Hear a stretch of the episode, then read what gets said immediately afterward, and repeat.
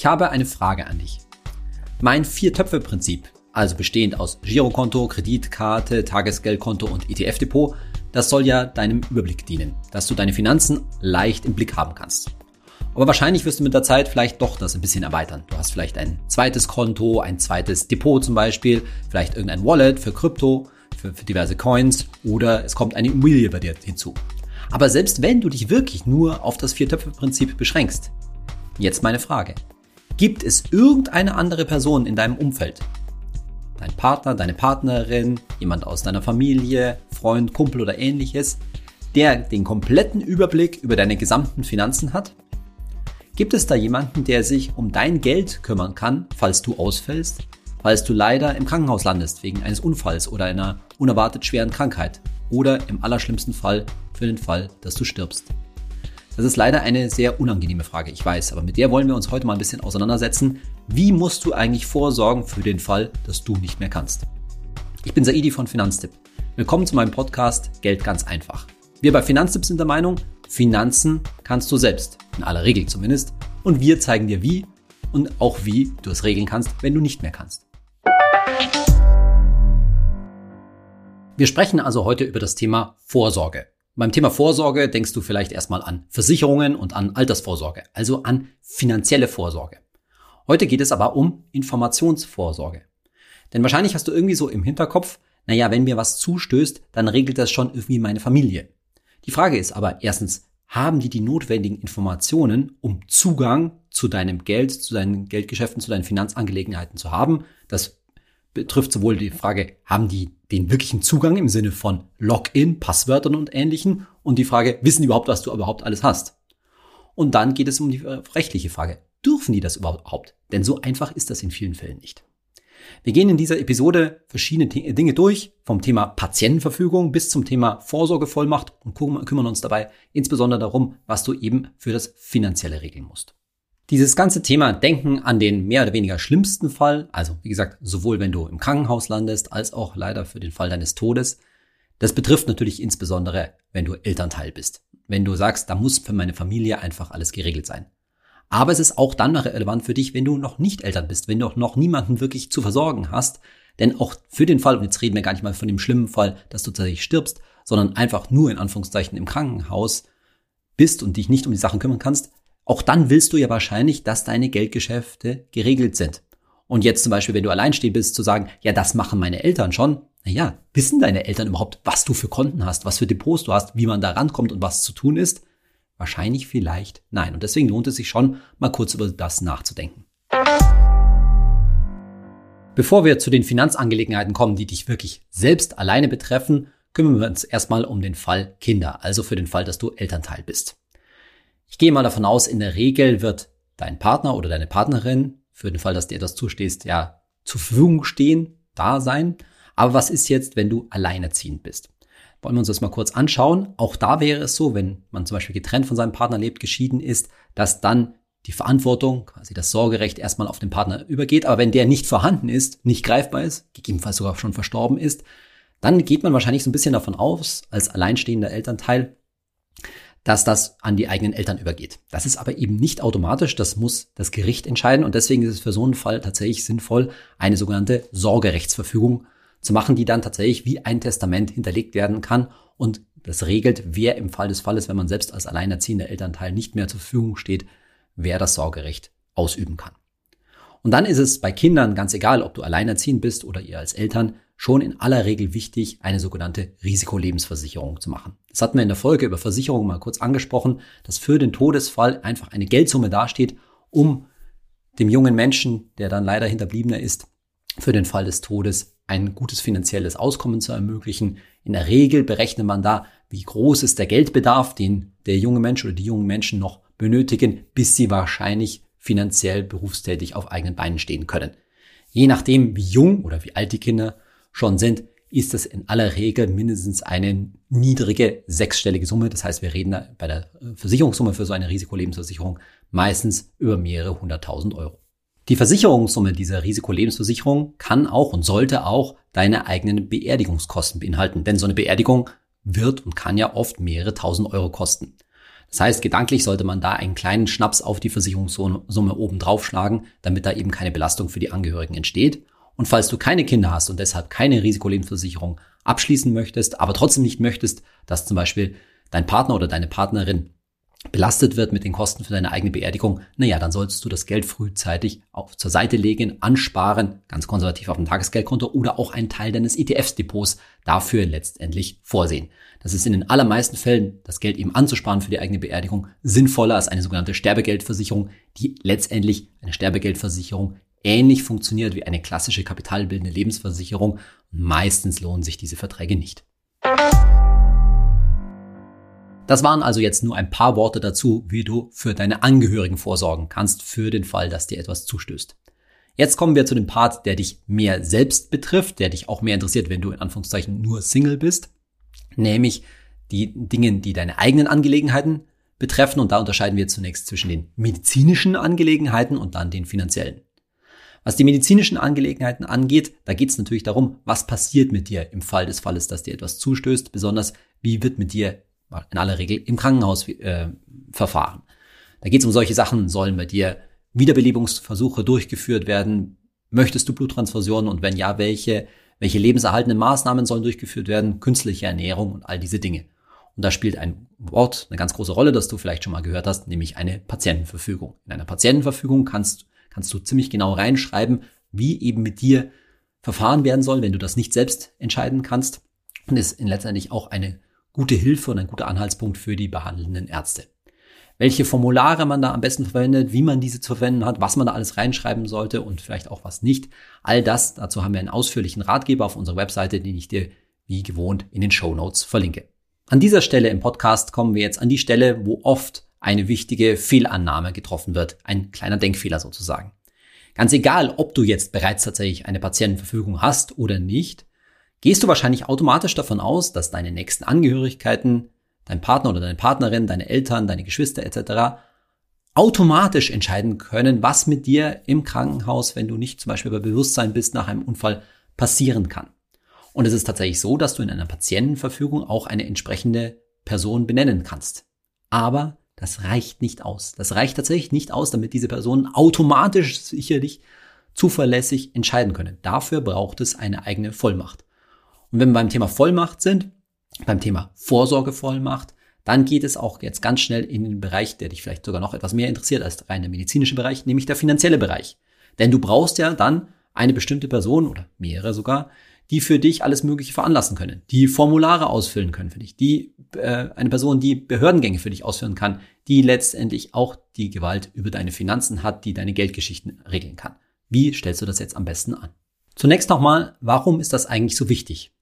weil es eben nicht so ist, dass automatisch, wie gesagt, deine nächsten Angehörigen für den Fall, dass du nicht mehr bei Bewusstsein bist, dass du nicht mehr ansprechbar bist, automatisch dann entscheiden können.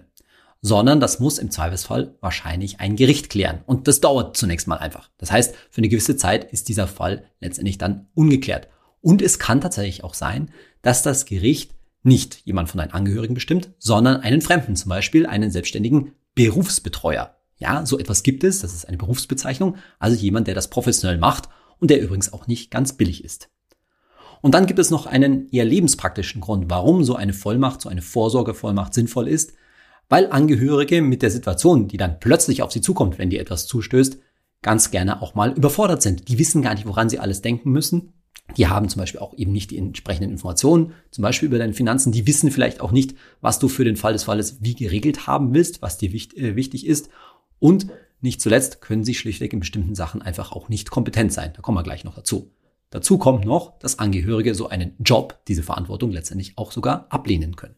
So eine Vorsorgevollmacht berechtigt also eine oder auch mehrere Personen, mehrere Personen, da kommen wir gleich noch dazu, dich in allen rechtlichen, finanziellen und auch ganz praktischen Dingen zu vertreten und für dich zu entscheiden. Warum mehrere Personen? Es ist nämlich möglich, so eine Vorsorgevollmacht einzuschränken bzw. auf verschiedene Lebensbereiche aufzuteilen. Machen wir dazu mal ein praktisches Beispiel. Sagen wir mal, du hast ein Geschwister, zum Beispiel vielleicht deinen Bruder, dem würdest du zutrauen, in allen wichtig, le wichtigen lebensnahen Bereichen für dich Dinge zu erledigen, zu entscheiden. Das fängt bei ganz einfachen Sachen an, dass der deine Post öffnen darf, dass der Behördengänge, wie gesagt, für dich übernehmen kann, dass der auch größere Sachen entscheiden kann, wie zum Beispiel deinen Mietvertrag zu, äh, zu kündigen, wenn du ins Pflegeheim musst, das Pflegeheim natürlich auszusuchen, bis hin zu wichtigen medizinischen Entscheidungen im Krankenhaus. Und das alles traust du jetzt zum Beispiel deinem Bruder zu. Aber vielleicht ist dein Bruder ja nicht so bewandert in finanziellen Dingen. Vielleicht sagst du, naja, aber mein ETF-Depot und die ganzen wichtigen Entscheidungen, was dein Geld angeht, hm, da hat mein Bruder leider nicht so die Ahnung. Der ist vielleicht eher so der praktische Typ. Aber die Frau von meinem Bruder, meine Schwägerin, da sieht das ganz anders aus. Die arbeitet in der Bank, die kennt sich mit diesen Geschichten aus. Mit der habe ich mich auch schon öfter über Geld unterhalten. Da wäre es doch vielleicht gut, wenn die meine finanziellen Dinge, finanziellen Dinge regelt. Also mit anderen Worten, deinem Bruder würdest du dein Leben anvertrauen, aber nicht unbedingt dein Geld. Dein Geld, das gehört zu deiner Schwägerin. Und genauso kannst du das in deiner Vorsorgevollmacht dann auch regeln, wofür dein Bruder zuständig ist und wiederum deine, Schwäger, deine Schwägerin zum Beispiel in diesem Beispiel damit beauftragen, bevollmächtigen, sich um dein Depot, deine Kreditkarte, deine Konten und deine sonstigen Finanzangelegenheiten zu kümmern. In der Praxis wirst du dich also mit deinem Bruder, mit deiner Schwägerin in meinem Beispiel zusammensetzen, besprechen, was da zu regeln ist, was überhaupt vorhanden ist und wie im Fall des Falles entschieden werden soll. Und dann wirst du gemeinsam mit, den, mit der entsprechenden Person oder den entsprechenden Personen eben die Vorsorgevollmacht aufsetzen, die entsprechenden Formulare, da sage ich gleich noch was dazu, und das dann auch gemeinsam unterschreiben. Und jetzt aber ein wichtiger Hinweis. Was dir schon klar sein muss, ist, dass diese Vorsorgevollmacht von diesem Moment an, wo das unterschrieben ist, sofort gilt und auch in dem entsprechenden Umfang gilt. Und im Zweifelsfall, wenn jemand diese Vorsorgevollmacht vorlegt, wird niemand prüfen, ob du in dem Fall dann tatsächlich handlungs- und entscheidungsunfähig bist, sondern die, das ist eben dann eine Vollmacht. Und mit anderen Worten, mit so einer Vollmacht kann leider natürlich auch Missbrauch betrieben werden und deshalb musst du der entsprechenden Person schon ganz gehörig vertrauen. Wenn du jetzt, und das ist ein wichtiger Tipp, sagst, nee, das ist mir zu heiß, ich habe in meinem Umfeld niemanden, dem ich wirklich so umfänglich mein Leben, mein Geld anvertraue, dann gibt es sozusagen eine abgeschwächte Version davon. Das ist eine sogenannte Betreuungsverfügung. Das ist eben noch keine Vollmacht, sondern nur eine Verfügung, in der du entsprechend Personen oder eine Person benennst, die für dich bevollmächtigt werden soll. Und bestätigt werden muss das dann tatsächlich von einem Gericht, dass du nämlich konkret eben nicht entscheiden oder handeln kannst und dass die entsprechende Person dann bevollmächtigt wird. Das dauert natürlich wieder länger, weil dann natürlich erstmal ein Gericht entscheiden muss, aber damit sicherst du mit so einer Betreuungsverfügung eben ab, dass das auch wirklich nur zum Einsatz kommt im wirklichen Notfall, wenn du tatsächlich nicht mehr selbst kannst. Oh Mann, jetzt haben wir ja schon eine ganze Reihe von Vollmachten, Formularen und ähnlichem gehört. Wir haben von der Patientenverfügung gehört, die so deine medizinischen Geschichten regelt, die vor allen Dingen in allererster Linie für die Ärzte gedacht ist. Dann eben die Vorsorgevollmacht, mit der du einen in aller Regel nahen Angehörigen bevollmächtigst und als Alternative dazu eben diese Betreuungsverfügung, die vor Gericht vorgelegt werden kann. War's das jetzt schon? Nee, tatsächlich nicht. Insbesondere wenn du dann eben jemanden bevollmächtigt hast oder bestimmt hast, der deine finanziellen Dinge regeln soll, der braucht vielleicht noch zwei weitere Sachen. Zum einen ist es so, dass leider die Banken so eine Vorsorgevollmacht manchmal oft nicht anerkennen. Das heißt, derjenige braucht zusätzlich eine Bankvollmacht. Dafür haben die entsprechenden Banken, Depotanbieter und so weiter meistens eigene Formulare, die man eben ausfüllen muss, damit im Fall des Falles derjenige dann auf dein Konto, dein Depot etc. zugreifen kann. Also nochmal zusätzlich Bankvollmacht. Hm. Und dann gibt es noch das Thema notarielle Beglaubigung. Und das spielt vor allen Dingen dann eine Rolle, wenn es bei dir um eine eigene Immobilie geht. Denn das Grundbuchamt und so weiter, die erkennen ebenfalls so eine einfache Vorsorgevollmacht meistens nicht an. Dazu muss man eben zum Notar gehen und die beglaubigen lassen, damit dann auch so Dinge wie Änderungen am Grundbucheintrag und ähnliches, was also alles, was mit der Immobilie zu tun hat, geregelt werden kann. So eine notarielle Beglaubigung, die kostet tatsächlich leider Geld. Da geht es dann darum, um wie viel Geld, wie viel Vermögen da in Frage steht. Wenn es sich zum Beispiel um etwa 100.000 Euro handelt, dann kostet so eine notarielle Beglaubigung circa 200 Euro.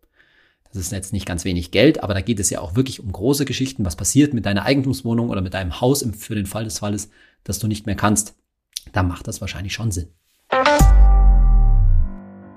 Kommen wir zum ganz praktischen Teil der Angelegenheit. Wie erteilst du das? Welche Informationen braucht jetzt die Person deines Vertrauens, dein Bevollmächtigter? Zunächst mal braucht diejenige oder derjenige natürlich eine Liste mit all deinen finanziellen Angelegenheiten, also eine Liste deiner Konten, deiner Depots, wenn es mehrere sind, deiner Kreditkarten, wenn es mehrere sind, eventuelle Wallets mit Kryptowährungen, wichtigen Informationen zu einer Immobilie, Versicherungsverträge und so weiter. Diese Liste, inklusive übrigens natürlich der Zugangsdaten zu den diversen Portalen und so weiter, die kannst du natürlich eventuell papierhaft führen, gut verstecken und demjenigen dann vielleicht sagen, wo er sie im Fall des Falles findet. Eine andere Möglichkeit ist, diese Liste digital zu führen und die dann aber auch gut und sicher abzuspeichern. Wenn du dafür eine Cloud benutzen möchtest, dann würde ich dir zumindest raten, dringend eine Cloud mit einem deutschen Server zu benutzen, sodass deine Daten nicht irgendwo im Ausland, auch nicht in den USA liegen. Und natürlich jede digitale Aufbewahrungsart immer mit einem guten und sicheren Passwort zu sichern. Und dieses Passwort könntest du dann mit der Person deines Vertrauens, deinem Bevollmächtigten, teilen. Dann geht's ans Ausstellen der eigentlichen Vorsorgevollmacht. Dafür gibt es mehrere Vordrucke, zum Beispiel ein Muster des Bundesjustizministeriums, das du benutzen kannst. Dabei kann theoretisch auch ein Rechtsanwalt helfen. Und auf diesen Vordrucken, da kann man oft eben angeben, für welche Lebensbereiche eben diese Vorsorgevollmacht gelten soll. Da gibt es Muster, da kann man ankreuzen. Dieses Ankreuzen das ist zwar bequem, aber hat natürlich das gewisse Problem, dass theoretisch, und da geht es wieder um das Thema Vertrauen, dein Bevollmächtigter natürlich nachtraglich auch noch ein Kreuz hinzufügen kann. Und deshalb ist es schon sicherer und klarer, wenn man die Lebensbereiche wirklich schriftlich ausformuliert darauf schreibt. Unterschreiben muss dein Bevollmächtigter die Vorsorgevollmacht über nicht, aber besser wär's, denn am Ende bleibt das Original dieser Vollmacht und im Zweifelsfall zählt halt nur das Original bei dem jeweiligen Bevollmächtigten. Du behältst in Anführungszeichen nur eine Kopie.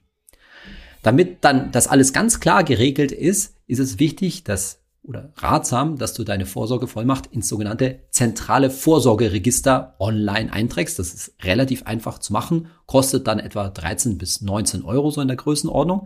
Und das hat den Vorteil, dass im Zweifelsfall sehr schnell geklärt werden kann, nämlich mit einem Blick in dieses zentrale Vorsorgeregister, wer wen bevollmächtigt hat, wer im Zweifelsfall anzusprechen ist und tatsächlich auch die entsprechenden Entscheidungen treffen kann und treffen darf.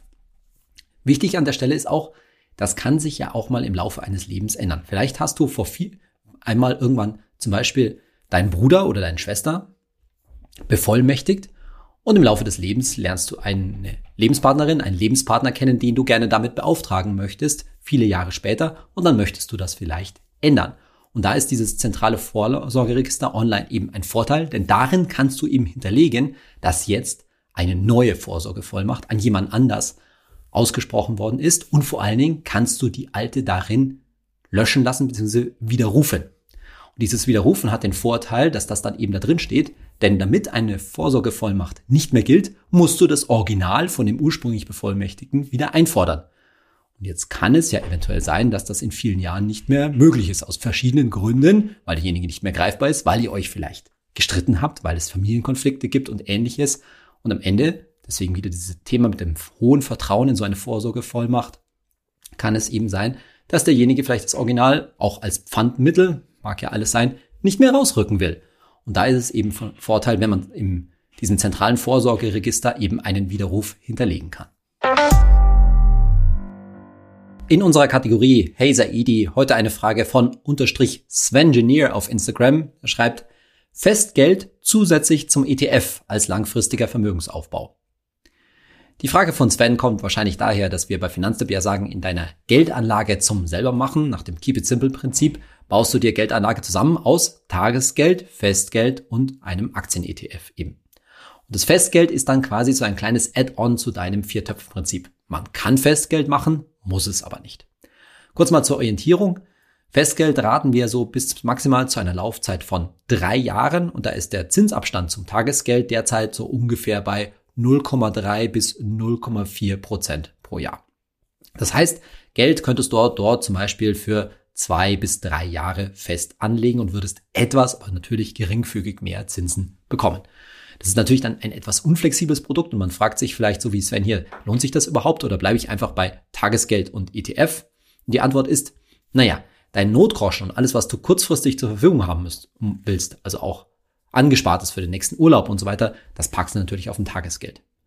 Aber wenn du im Sinne deiner Risikobereitschaft gesagt, gesagt hast, naja, ich sag mal, vielleicht 70 Prozent von meinem verfügbaren Vermögen, das will ich in Aktien-ETF packen und die anderen 30 Prozent sollen aber sicher angelegt sein. Und da in den 30 Prozent ist natürlich auch mal Notgroschen drin. Aber dann gehen über diesen Notgroschen hinaus nochmal ein paar tausend Euro beispielsweise sollen sicher angelegt werden. Und die, diese paar tausend Euro, die brauchst du auch mal erst für die nächsten Jahre nicht.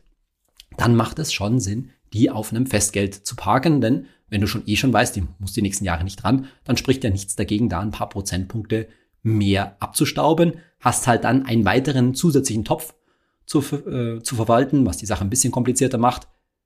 Wahnsinnig viel bringt das nicht. Wenn du es einfach halten äh, möchtest, dann bleibst du eben beim Viertöpfe-Prinzip und packst das ganze Geld eben aufs Tagesgeld. Aber es spricht auch nichts dagegen, da ein bisschen mehr Zinsen rauszuholen und eben Festgeld zusätzlich zu machen. Und genau das gleiche gilt, wenn du Rücklagen hast für ein paar Jahre, von denen du weißt, die brauche ich in zwei, drei, vier, fünf Jahren vielleicht. Die können nicht in den Aktien-ETF, aber die brauche ich auch nicht kurzfristig. Zum Beispiel, du sagst, da packe ich Rücklagen für das nächste Auto drauf. Mein Auto hält sicher mindestens noch drei Jahre, da kann ich auch die Reparaturen noch bezahlen. Aber irgendwo in, in ein paar Jahren, da braucht es ein neues Auto, da kann ich dieses Geld, was ich dafür schon mal zur Seite gelegt habe, auch zum Beispiel auf ein Festgeldkonto packen. In dieser und in der letzten Podcast-Folge haben wir uns ja mit ziemlich ernsthaften Themen beschäftigt. So Themen wie Hartz IV, einem Unfall, einer schwerwiegenden Krankheit bis hin zu deinem eigenen Tod.